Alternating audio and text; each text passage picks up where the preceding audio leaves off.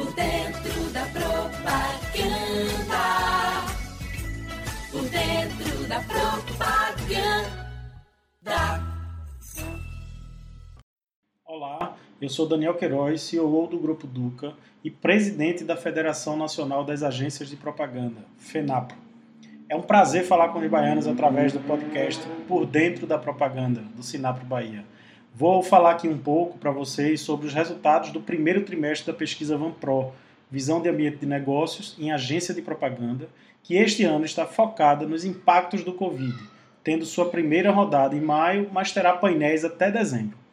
Hoje aqui vamos focar em alguns pontos, mas a pesquisa está disponível em detalhes para quem quiser se aprofundar.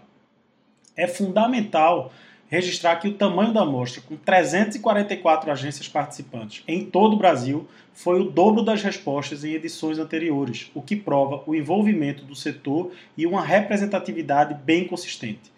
De acordo com as, respostas, ficou muito evidente que a maior dificuldade está sendo financeira e de captação de recursos para este período difícil, pois as demais questões operacionais e de entrega estão sendo solucionadas sem maiores problemas, o home office, por exemplo, funcionou e as entregas estão ocorrendo. 50% afirma ter adiado impostos, que diante das dificuldades de captação de recursos, esta tem sido a medida mais imediata para garantir o caixa. 60% afirma ter reduzido jornada e salário e 30% afirma já ter demitido.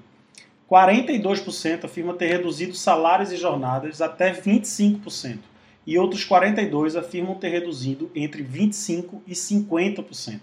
E nós sabemos que essa decisão veio para garantir ao máximo os empregos. Afinal de contas, a equipe é nosso principal ativo.